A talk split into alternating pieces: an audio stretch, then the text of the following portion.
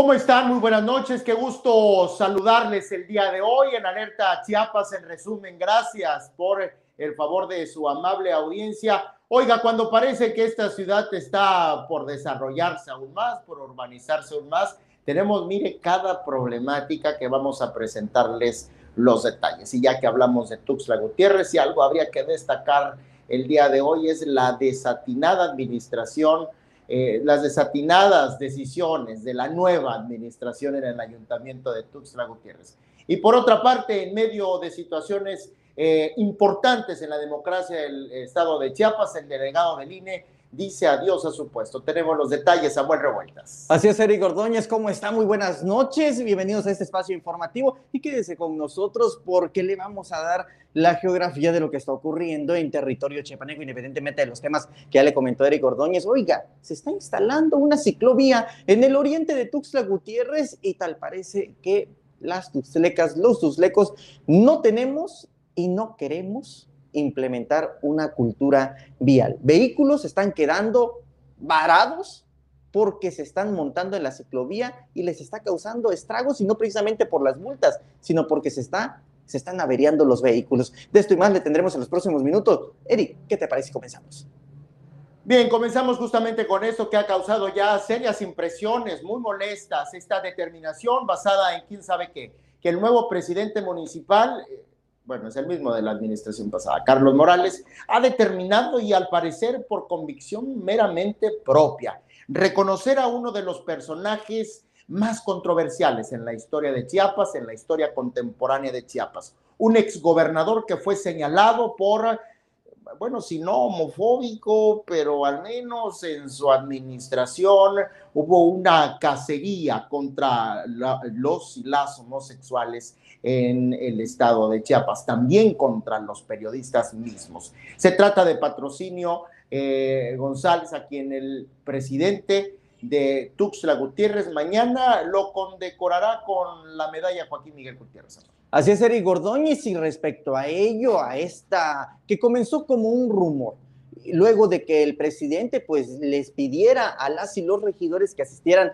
mañana a esta condecoración, a la entrega de la medalla Joaquín Miguel Gutiérrez, que se instauró en el 2019 para reconocer a personajes que se han distinguido por su aporte a la capital. Fíjate que yo estuve indagando por ahí, a pesar de los vacíos de información del ayuntamiento, el por qué le entregan una medalla al exgobernador Patrocinio González. Y pues bueno, una fuente eh, me indicó que era porque durante su periodo como gobernador del estado de Chiapas impulsó obras en beneficio de la capital chiapaneca, como fue el Poliforum, eh, como fueron diversos parques. Y bueno, uno se pregunta, ¿qué acaso no para eso le pagan a los funcionarios públicos? ¿O lo hizo por amor al arte? Pues evidentemente no, porque era gobernador y evidentemente estaba teniendo una percepción. Eso, eso es, eh, para eso se le entrega una medalla al mérito ciudadano.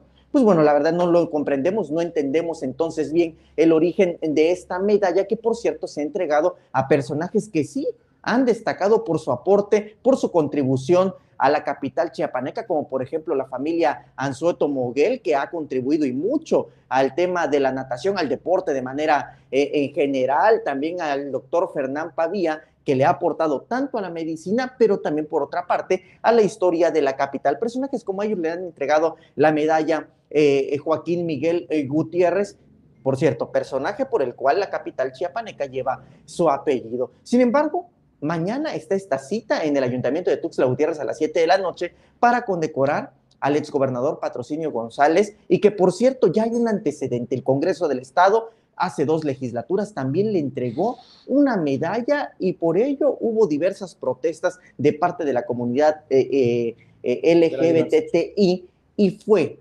por lo que tú ya mencionabas, Eric Ordóñez, por estas carpetas de investigación que quedaron inconclusas de asesinatos a personas de la comunidad eh, gay eh, durante la administración de patrocinio a finales de 1980, principios de 1990, em, y que, e incluso por lo mismo, hay carpetas también en Amnistía Internacional. Fíjate que yo creo que sí hay una razón para que se entregue, o al menos dos para que el presidente municipal pues, decida de manera unilateral el hacer la entrega de este reconocimiento al más controvertido de los exgobernadores en la historia contemporánea de Chiapas. Y son muy sencillas, Samuel. ¿Por qué? Porque quiere y porque puede. Lamentablemente. Fíjate que yo consultaba con algunas personas en torno a esta determinación que toma el presidente municipal, presidente municipal que ahora es de las filas de la cuarta eh, transformación y me decían, bueno, es que te sorprende. ¿Sorprende acaso una condecoración a un personaje y todavía por esto, por este hecho, el por qué lo condecoran por haber servido durante su administración como gobernador, haber creado obras en beneficio de la capital? Insistimos, aunque ya lo había dicho hace unos momentos, pero ¿qué no para eso justamente le pagan a un gobernador?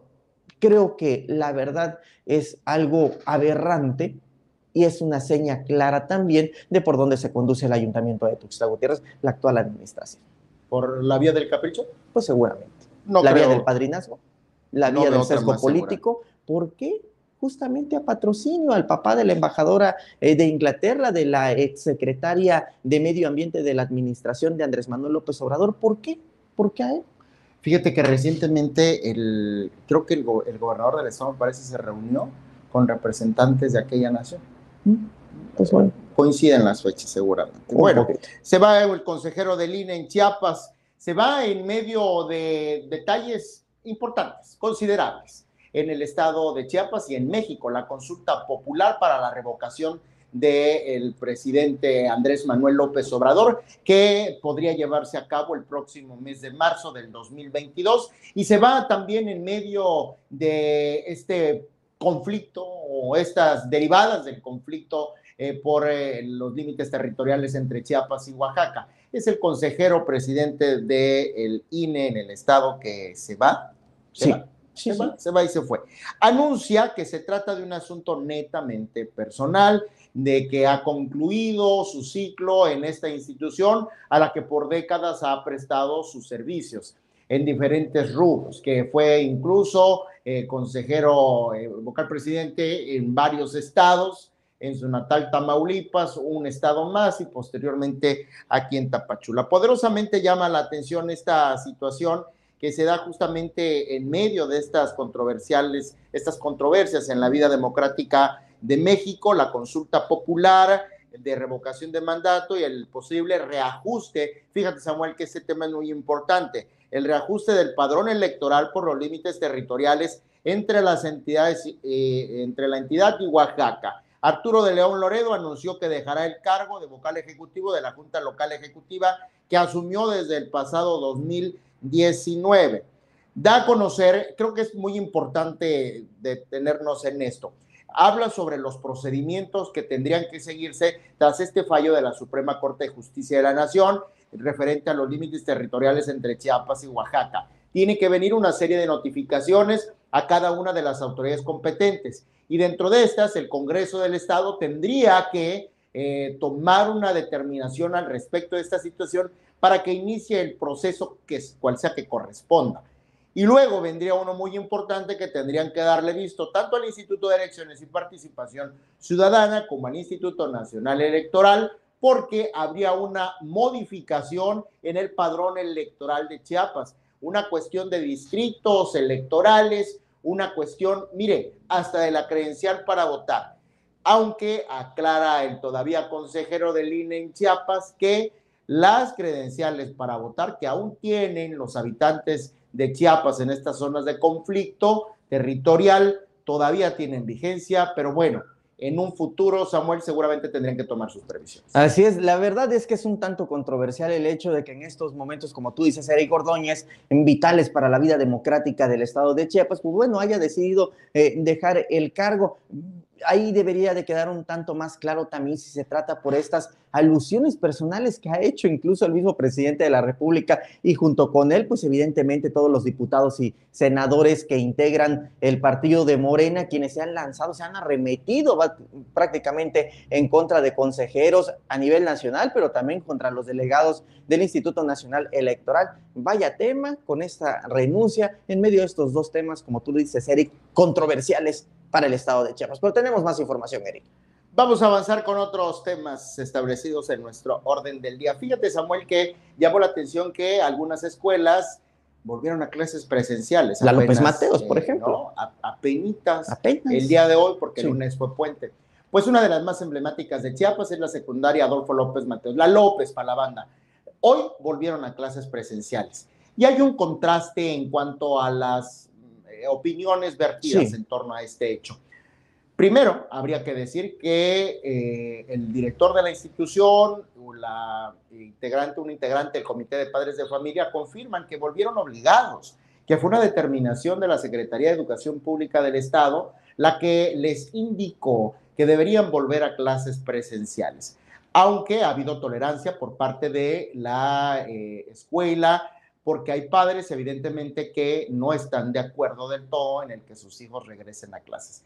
A mí me llama poderosísimamente la atención esta determinación, eh, Samuel, porque hasta parece que se da en lo oscurito por debajito del agua, ¿no? No está garantizado en esta escuela, como seguramente en muchas, los insumos necesarios para tomar las medidas pertinentes. Samuel, la audiencia, son los padres de familia y la misma escuela que ha tenido que costear que los tapetes sanitizantes, que el gel antibacterial, que el termómetro, que los cubrebocas, etcétera, etcétera, etcétera, etcétera. Dentro del contraste, pues está la opinión misma de los estudiantes, que lo presentamos en esta nota que ya hemos publicado de Alerta Chiapas, que muchos aseguran pues sentirse además de nerviosos, entusiasmados por el regreso a clases. Algunos ni siquiera se conocían.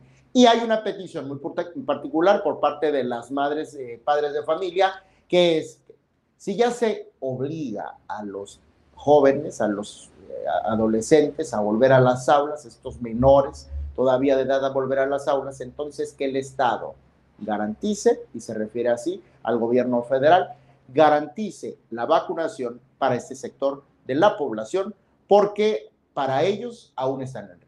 Que fíjate que ya salió el esquema también para la vacunación, sin embargo, creo que no llega a la edad de los jovencitos que asisten a, la secundaria. Sí, de 15 a 17, generalmente como en tercer grado de secundaria es cuando ya eh, están en esta edad, me parece, la de los 15 años. Híjole, todo un tema, el regreso a clases, al menos eh, em, eh, en entrevista, en una conferencia de prensa que había dado Pedro Gómez Bamaca, secretario general de la sección 7 de la Coordinadora Nacional de los Trabajadores de la Educación, había dicho esta parte también de que son los docentes, son padres y madres de familia quienes están costeando todos estos gastos de tapetes sanitizantes, de gel eh, antibacterial, evidentemente los cubrebocas, que el Estado en este caso no está haciendo el aporte correspondiente. Por otra parte, también es muy necesario eh, eh, decir que al menos en estos recorridos que he hecho en el Estado, Eric, buscando la nota informativa, por ejemplo, en el municipio de Aldama, pues nos tocó ver que ahí de manera muy normal están yendo a clases,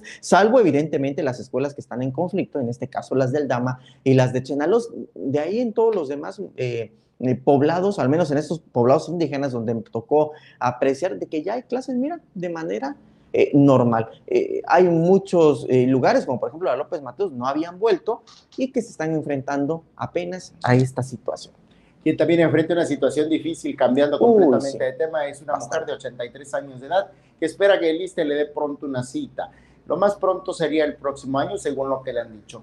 Esta mujer, doña Lucrecia, tiene desafortunadamente un mal que le aqueja, un tema renal y un asunto con una hernia que deben ser intervenidos eh, quirúrgicamente según se nos han prescrito los mismos médicos. El punto es que le dijeron que por ahora ya no hay ficha, que solamente si tiene algún padrino, alguna madrina, podría, eh, pues se le podría atender, ¿no? Esta denuncia llegó hasta la redacción de Alerta Chiapas, entrevistamos a, a esta mujer y a su abogado, quien nos da parte de la situación que prevalece al interior también del ISTE. Por cierto que dentro de esta publicación, eh, un directivo del ISTE confirmó que tenían ya eh, noción del caso y que se encontraban atendiéndolos. Eh, esperemos que esto así sea.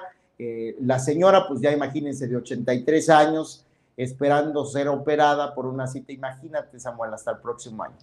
Fíjate que muy necesario, por supuesto, que se visibilicen estos temas, pero no tendría que ser necesario también la intervención del medio de comunicación para viralizar de cierta manera este tipo de contenido, para que puedan recibir atención médica. Eh, veíamos el caso anterior, Eric, que también eh, lo reporteaste junto con eh, Christopher Canter del chico de Copolla, que estaba buscando la manera también de poder costear su enfermedad hasta que sale eh, en notas informativas, principalmente de Alerta Chiapas, pues bueno, es cuando ya las autoridades voltean y en este caso eh, se está dando de la misma manera. No es necesario que llegue a estos grados como para que pueda haber una intervención eh, de la autoridad. ¿Te acuerdas también del caso que publicábamos del ISTE, donde un hermano publicaba que la hermana la habían operado y que necesitaba traslado a la Ciudad de México? Pues bueno, fue luego de la acción mediática que él postea en redes sociales se viraliza cuando ya le dicen, no, pues sabes que si te vamos a atender, no es necesario llegar a esos grados.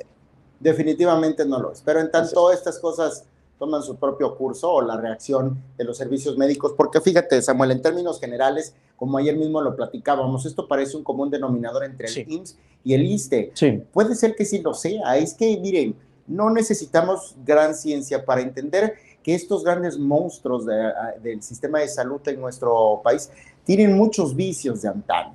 Muchísimos. Muchísimos vicios de antaño y muchas deficiencias de antaño. Y si de algo se caracterizan, pues es esa atención que muchas veces se ha evidenciado ser tardía. ¿Y qué sucede cuando levantas el teléfono? ¿Qué sucede cuando pides el favor? Como le dicen a esta señora, pues que es un padrino, se agilizan. O sea, pues hay una posibilidad de que las cosas se hagan, pero parece que los principios que hay que usar son contrarios a los mismos principios cuatroteístas, hablando de esta administración en la que nos encontramos. Así es, Eric Ordóñez. Pues bueno, bastante lamentable lo que ocurre en el ISTE y lo que ha venido ocurriendo, porque no es la primera denuncia que ocurre, al menos incluso en los últimos 15 días, Eric. Bueno, hablemos de otras cosas lamentables, aguas con su carro, ciclista, aguas con los cafres, bueno, arriba la ciclovía. Aguas todos, aguas, todos. Se está implementando la nueva ciclovía en el oriente de Tuxtla Gutiérrez. Ya teníamos la poniente, ya teníamos una experiencia, las y los tuxlecos, de qué se trata esto. Evidentemente se trata de privilegiar al ciclista, este medio de transporte que es sustentable, que es a donde debiera de avanzar la sociedad, menos vehículo, más eh, eh, bicicletas para ayudarle al planeta. Y por lo mismo se implementa la ciclovía en el lado oriente de Tuxtla Gutiérrez. Sin embargo, unos volardos distintos, un poco más altos, que si bien es cierto, la función del policía se está dejando de cumplir porque no hay rondines, no vemos que haya la presencia y lo pudimos constatar porque fíjate que estuvimos un buen tiempo ahí documentando qué es lo que, cómo se reaccionaba, cómo se comportaba el automovilista ante esta nueva ciclovía que, mira, le dejaron dos metros para el espacio del carril de confinamiento de las y los ciclistas. Pues bueno, lo que pudimos apreciar es que, mira, ni un solo elemento de tránsito, sin embargo, ni necesidad, ni necesidad, se lo puedo prometer, es de que haya elementos de tránsito, porque el mismo Volardo le está haciendo justicia a las y los ciclistas, porque ahí quien se atreve a pasar, los quienes llevan vehículos un tanto más bajo, le está dañando el vehículo. Vemos las marcas muy notorias de aceite que evidencian de ¿Cuántos cárteles has quedado ahí? Los cárteles se están rasgando y ahí nada más están quedando. Pudimos platicar con algunos eh, vecinos de esta zona que no quisieron hablar porque pues les da un poquito de pena, pero incluso una nos dijo aquí, vi llorar a una señora que su fascia quedó atorada por invadir la ciclovía. Dijo absolutamente de todo, se lamentó absolutamente a todo mundo. Uno de los choferes que estaba ahí muy cerca de una línea de transportes de San Cristóbal a Tuxtla, llegó a ayudarle a destrabar básicamente el vehículo, pero ¿esto por qué le pasó? Por no respetar evidentemente la ciclovía. La implementación se está volviendo todo un tema porque a pesar de que, mira, ahora si el ayuntamiento está pintando bien las cebras, de dónde tiene que pasar el falta peatón, ¿no? y una pintura mejor definida. Pues mira, yo lo que pude ver fue en el día y la verdad es que no es para nada el llevarle eh, el agua hacia el ayuntamiento, pero ahí sí son los ciclistas que, mira, bien metidos hacia la ciclovía o incluso hacia las áreas de confinamiento que hay para motos y para bicicletas en la parte de adelante. Todo un caso y que esto evidencia lamentablemente que estamos en un bache enorme en cuestión de cultura vial aquí en Tuxtla Todos nos quedamos a beber hasta los peatones. Sí. ¿eh? Sí, por supuesto. no cruzamos en las bocacalles. Así es. Está el semáforo en verde y a fuerza queremos pasar. Y todavía te lamentan si eres automovilista, ¿no? Sí, por y si eres peatón, le dices al conductor, ¿no? Entonces, desafortunadamente, si algo nos quedamos a ver aquí en Tuxtla, tal vez en Chiapas, es cultura vial. Y digo en Chiapas porque en San Cristóbal de las Casas vas, y, igual forma ves los semáforos, tienen hasta sonidos, está en rojo para el peatón, y mira, ahí vas. A pasar. Pasa el, carro y que es lo primero que le ¿no? Hasta allá. Cuando realmente el peatón también quedó mal. bueno, tenemos una pieza informativa al respecto, pero me parece que la vamos a publicar sí, Si ya está lista, Blanqui, cerramos con esa de una vez por pues todas. a ver si cerramos con esa, nada más que nos den la instrucción si la tenemos para dejarla con esa y con esa nos despedimos, Eric. Creo que sí, ya sí la tenemos. Me dijo en el apuntador que sí. bueno, vamos a finalizar eh, con esto. ¿No hay cumpleaños hoy, no? Me parece que no. No detecté alguno. Pues ahí. Pues si no, mañana los mencionamos. Cumplieron años algunas de nuestras amistades, que Dios los bendiga y nos vemos pronto en la celebración. Si no los felicitamos es porque seguramente no nos tomaron en cuenta para el festejo. Ah, sí, ¿sabes de quién es cumpleaños? José Ángel Gómez Sánchez. Ay, cómo no. Le de José Ángel Gómez Sánchez, reporterazo del Canal 10, compadre, te mando un saludo y un abrazo con mucho cariño. un abrazo para él. Nos vamos a, nos vamos a ir con, este, con esta información de la ciclovía. Gracias a Blanca Guzmán que realiza este espacio de Alerta Chiapas que dirige Gustavo Caballero. Samuel y yo nos vemos mañana. Hasta entonces. Es una ciclovía, pero para el tuxleco no. Lo usa el taxi, la familia que llega por el mandado, el motociclista. De nuevo el taxi, otra vez el taxi. Es ciclovía, jefe. ¿Ah? Es ciclovía. No, ciclovía. Ah, disculpe.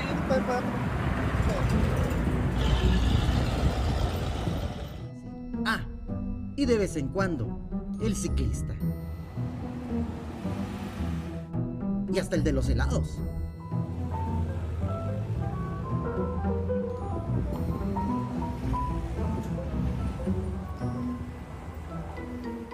Con volardos o sin volardos la cosa no cambia tanto, no hay cultura vial. Así lo demuestra la implementación de la nueva ciclovía en el oriente de la capital chiapaneca. A la gente le vale, o quizá no por tanto tiempo. El diseño del nuevo volardo, un poco más alto en comparación con el instalado en el poniente, ya ha causado estragos en los vehículos. El daño no sería tal si se respetara la ciclovía. La función que no cumple el policía de tránsito con multar lo está cobrando el volardo. En 15 días de su instalación, algunos ya están destruidos, dañados, muy dañados. Y las marcas de aceite de los carros cuyos dueños se han atrevido a violar el espacio se esparcen por toda la zona. Los chorros de aceite saltan claramente a la luz. Pero también están quienes cumplen, los que respetan los señalamientos viales, aunque son los menos. Ahí se ve al colectivo quedarse afuera de la ciclovía para bajar a su pasaje.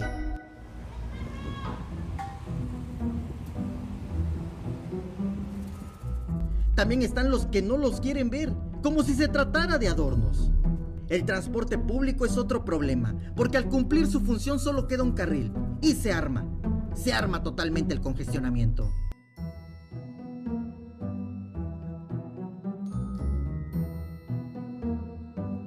La ciclovía está siendo vista como zona de ascenso y descenso de muchos taxistas. E incluso, e incluso sí, para bajarse a comprar las papitas. Samuel Revueltas, Alerta Chiapas.